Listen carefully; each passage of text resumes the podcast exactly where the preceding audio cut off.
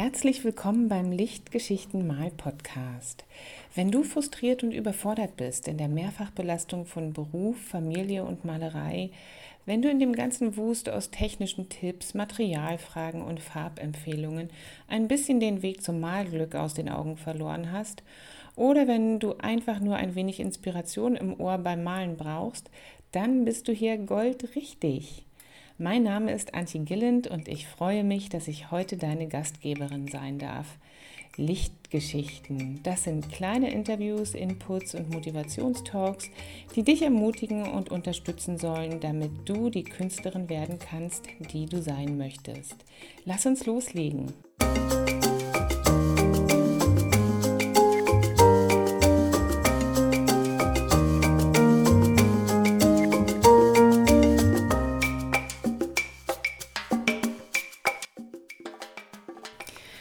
Guten Morgen, schön, dass du da bist. Ich hoffe, es geht dir gut.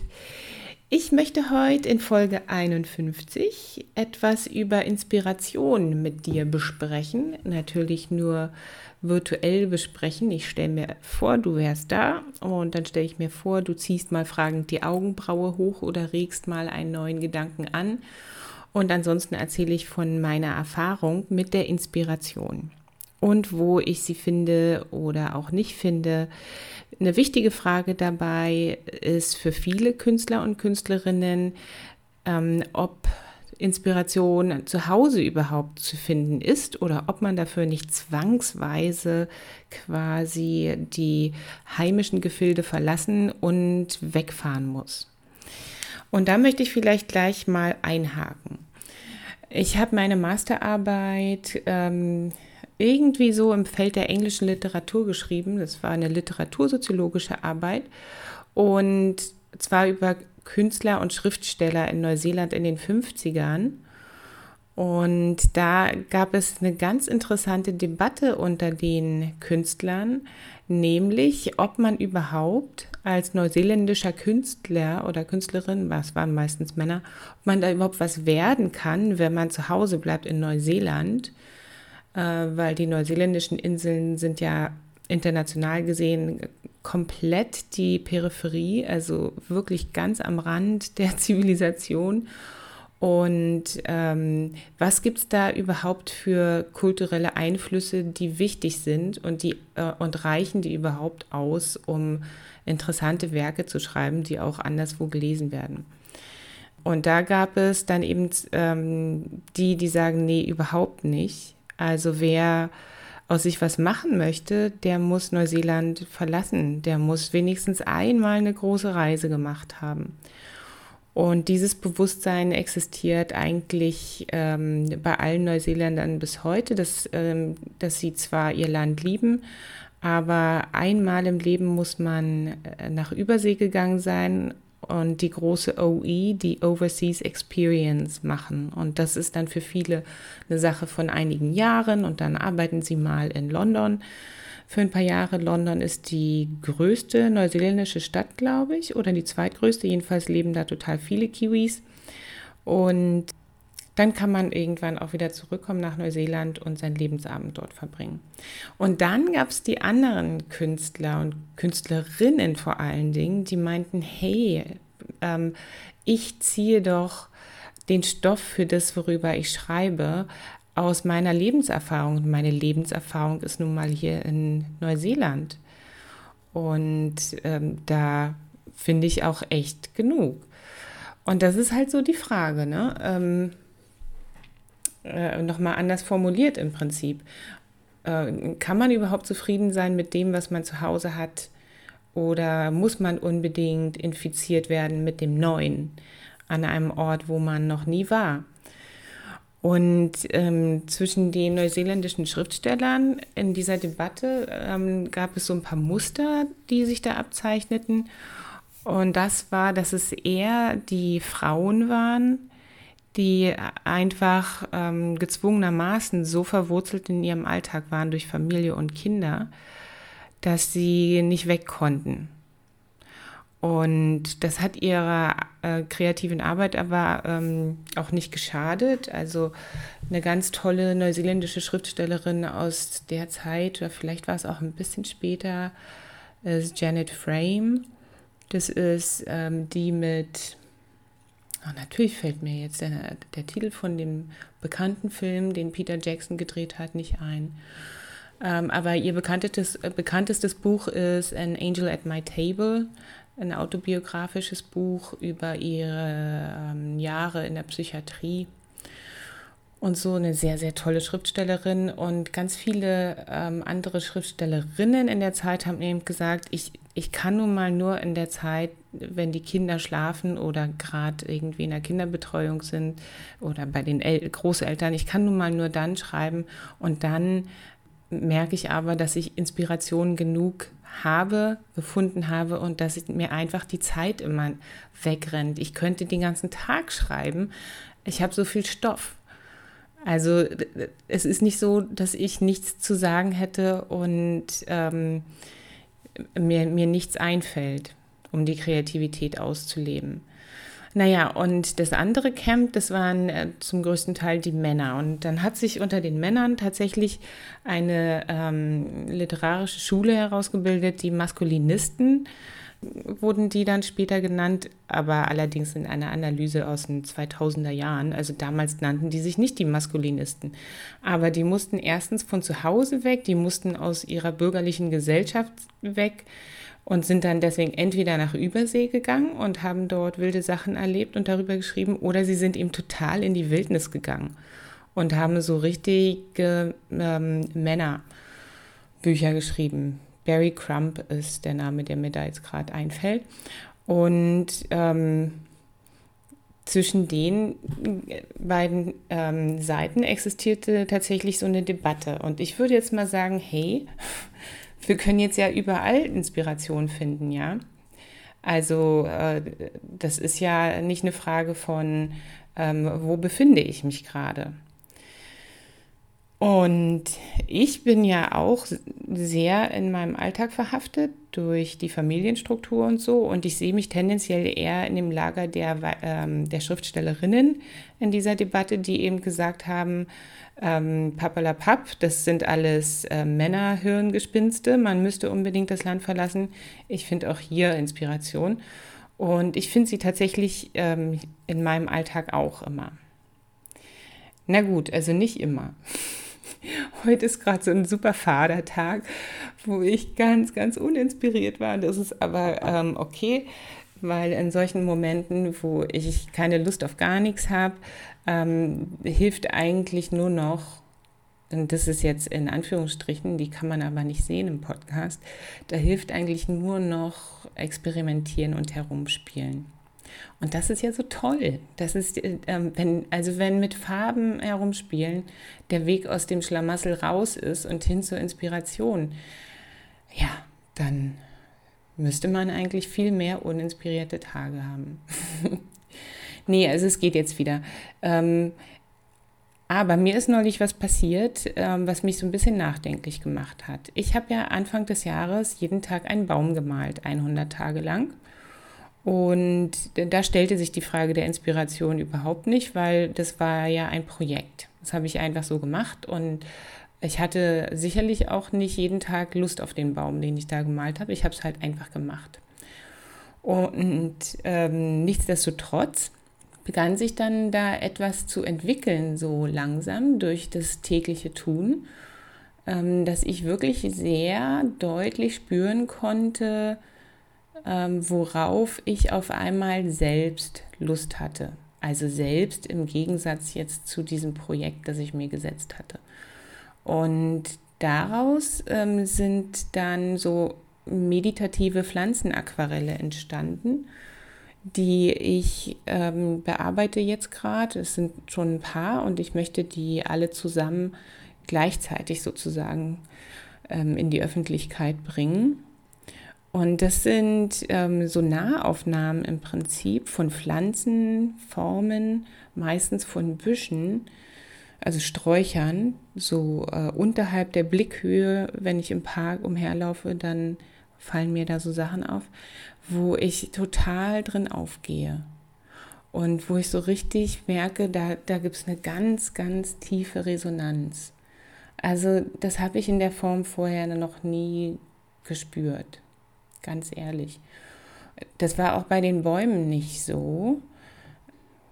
Doch bestimmt hat mich der eine oder andere Baum auch mal ein bisschen berührt, weil Bäume mich so an meine Oma erinnern und die ist ja dann letztes Jahr auch gerade gestorben.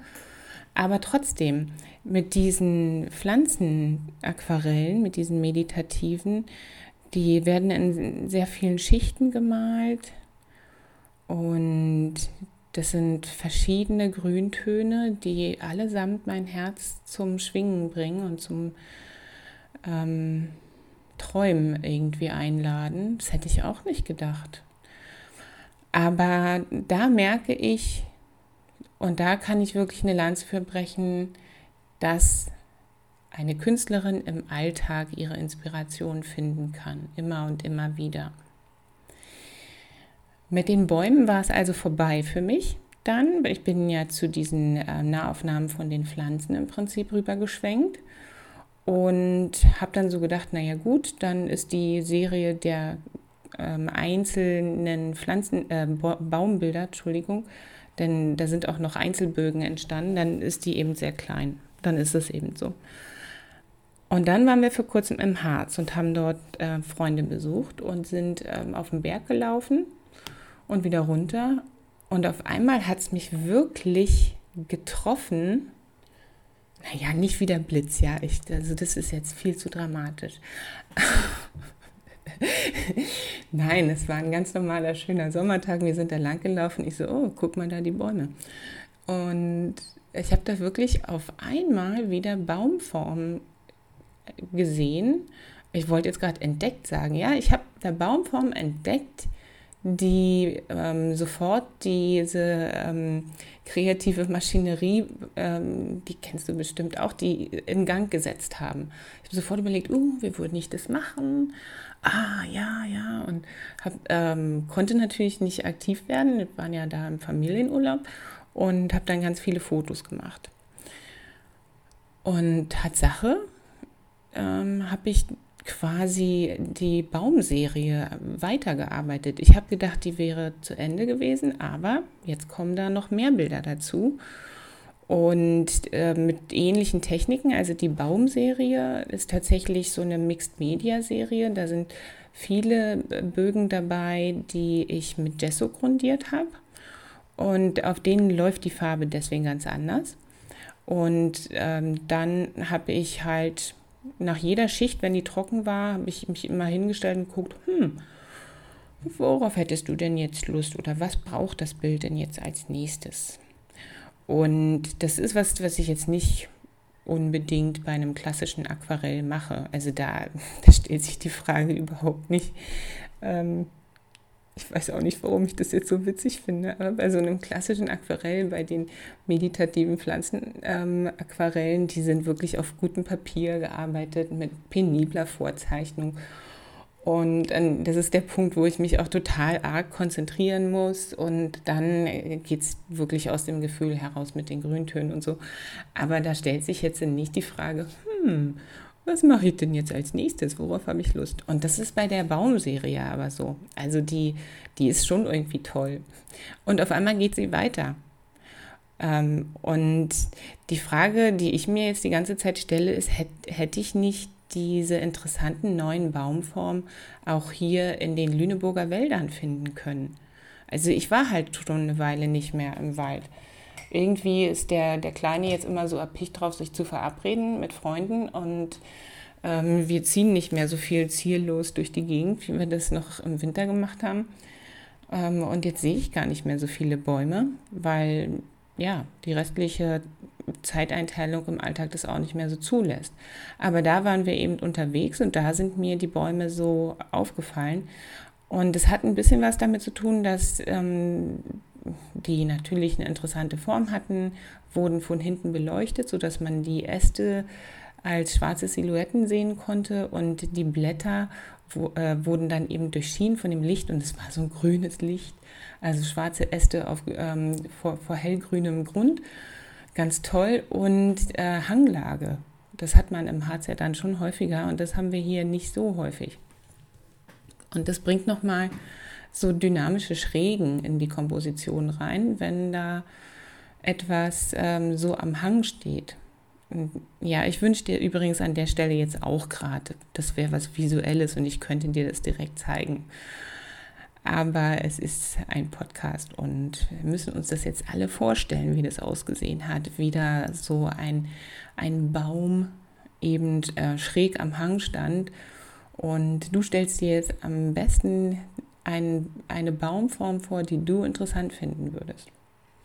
Und ich schreibe dann nochmal einen Blogbeitrag, wo auch ein paar Bilder bei, bei sind. Ja, naja, ich glaube, wenn ich hier in meine, also es, es besteht ja tatsächlich die Wahrscheinlichkeit, dass man in, in den vertrauten Gefilden einfach nicht mit wachem Blick durch die Gegend läuft, oder? Also das ist so das Vorurteil gegen den Alltag wie, was soll dich denn im Alltag inspirieren? Im Alltag ist doch alles Fahrt, im Alltag ist doch alles ähm, routiniert. Und ähm, das sind doch, das sind keine besonderen Gegenstände, die da stehen. Das sind deine vertrauten Alltagsgegenstände. Die brauchst du doch nicht malen. Die sind doch so bla, so. Und ähm, da glaube ich überhaupt nicht dran. Also der, der, ähm, der Alltag ist eigentlich ähm, ja unser Glücksbringer. Also unsere Alltagsstrukturen, die nehmen uns ja unglaublich viel Denken und Entscheiden ab, erstmal. Und allein dafür kann man dem Alltag schon mal Dank, Dankbarkeit ähm, zum, gegenüber Dankbarkeit zum Ausdruck bringen. Das ist das eine. Und dann ist natürlich äh, jeder einzelne Gegenstand aus dem Alltag so viel intimer mit unseren Biografien verwoben. Das sind ja, also ich, so ein Pflanzentopf im Badezimmer, ja, der da so seit Ewigkeiten steht, der hat ja nicht nur was über die Pflanzen, die in ihm drin sind, zu erzählen, oder hätte er, wenn er erzählen könnte. Der ist ja auch bei ganz viel gelebter Geschichte dabei gewesen, ist immer dabei gewesen. Und auch, ähm, also aus der Sicht des Pflanzentopfs jetzt. Und aus deiner Sicht eben auch. Also so viele Dinge, die in deinem Leben passieren, da, da war eben dieser Topf nebendran mit dabei. Oder bei mir sind es jetzt immer diese ähm, Quietscheenten, die überall rumstehen, ähm, weil ich zur Hochzeit, weil wir zur Hochzeit ganz viele geschenkt bekommen haben. Ich hatte damals so eine Serie von Ölbildern mit, mit Rubber Ducky gemalt, äh, mit, mit diesen Quietscheenten. Und irgendwie hat sich das rumgesprochen, da haben wir ganz viele zur Hochzeit bekommen. Und dann hat eben unser Sohn mit denen auch immer gespielt. Und ständig standen diese Quietscheentchen bei uns im Badezimmer rum und sind dann auch immer mit zum Baden ins Wasser gewandert, bis wir irgendwann festgestellt haben, dass man den Schimmel aus denen nicht mehr rauskriegt. Und dass es dann so ein bisschen eklig ist, wenn der Kleine die quetscht und da kommen dann so schwarze Schimmelflocken mit raus. Und jetzt stehen die ähm, bei mir hier im Atelier im Bad. Aber die stehen mit all der Geschichte, die sie haben, bei mir hier im Bad. Das sind also quasi so kleine Geschichtencontainer ähm, in meinem neuen Atelier. Finde ich total super. Und, und ich finde der, diesen Ansatz äh, von der Verwobenheit der Dinge mit den Menschen und mit der Geschichte um so vieles spannender, als ich zu sagen, für Inspiration muss ich halt nach Venedig fahren. Wenn ich so richtig schönes blaues Wasser sehen will und Boote, dann geht das hier überhaupt nicht. Dann muss ich nach Venedig oder Skagen oder da gibt es ja mehrere Orte, die für, so, für dieses Sujet zum Beispiel ähm, besonders beliebt sind. Oder wenn ich besonders schöne Gegenstände sehen will, dann muss ich mir erstmal welche kaufen im Antiquitätenladen. Nee, musste gar nicht. Äh, was haben die denn mit dir zu tun, die Gegenstände, die da neu in dein Leben reinwandern? Interessant ist es dann wieder, wenn du die, die alte Dame triffst, die ihre Gegenstände veräußern will und sie erzählt dir die Geschichte von den Gegenständen und in dem Moment sind sie auch für dich damit aufgeladen und so weiter und so fort. Ähm, und es ist einfach um so vieles schöner, wenn die Dinge wirklich eine Bedeutung für sich haben, finde ich. Naja, und ähm, deswegen ist es so ein bisschen verwunderlich, dass ich es eigentlich sagen müsste, hm, also Alltag ist richtig, richtig toll. Im Alltag findet man sicherlich sehr viel Inspiration. Ich finde meine Inspiration immer im Alltag. Ähm, ich weiß auch mittlerweile, dass es für mich gut ist, wenn ich den Blick auf ähm, äh, Sträucher, Büsche, äh, Pflanzen unterhalb der Augenhöhe und auf dem Boden richte, weil mich die Sachen am allermeisten inspirieren jetzt gerade. Nach oben pff, ist mir so ein bisschen egal, brauche ich gar nicht versuchen. Ähm, ja, aber mal rauskommen und neue Sachen sehen ist auch nicht schlecht. Und die Frage ist deswegen eigentlich immer, was spricht dich an? Welche Formen begeistern dich? Welche Farben sind gerade richtig für dich? Und dann findest du, wenn du deine Antworten da hast und quasi so wie so eine Richtschnur, wonach du suchst für deine Inspiration, dann findest du die eigentlich egal, wo du bist. Zu Hause oder unterwegs. Also, wenn du jetzt vielleicht bald in den Urlaub fährst, weil wir das ja wieder können und das ist auch ganz, ganz wunderbar, dann versuch doch mal darauf zu achten, ob diese, ähm, diese Maschine, diese Maschine, die anspringt, wenn du ein potenzielles Malmotiv siehst, ob die häufiger anspringt in der Fremde und ob die ähm, jetzt, solange du hier bist oder so im Alltag, ob die da nicht auch anspringt, ob du hier nicht auch deine Inspiration findest. Und dann wünsche ich dir damit und mit dem Malen und mit allem eine sehr schöne Zeit und ich hoffe, wir hören uns bald wieder. Tschüss! So, das war's für heute. Ich hoffe, dir hat die Folge gefallen. Wenn du etwas fragen oder kommentieren möchtest dazu, dann komm doch auf Instagram vorbei. Unter dem Handle Antje Gillens Lichtgeschichten kannst du mich finden und kannst dort kommentieren. Gillen schreibt sich G-I-L-L-A-N-D. Du kannst auch jederzeit in die Facebook-Gruppe kommen, die heißt Online Aquarell Atelier und ist eine freie Gruppe. Du musst halt nur einen Mitgliedsantrag stellen, dann bist du drin. Und dann können wir dort weiter diskutieren.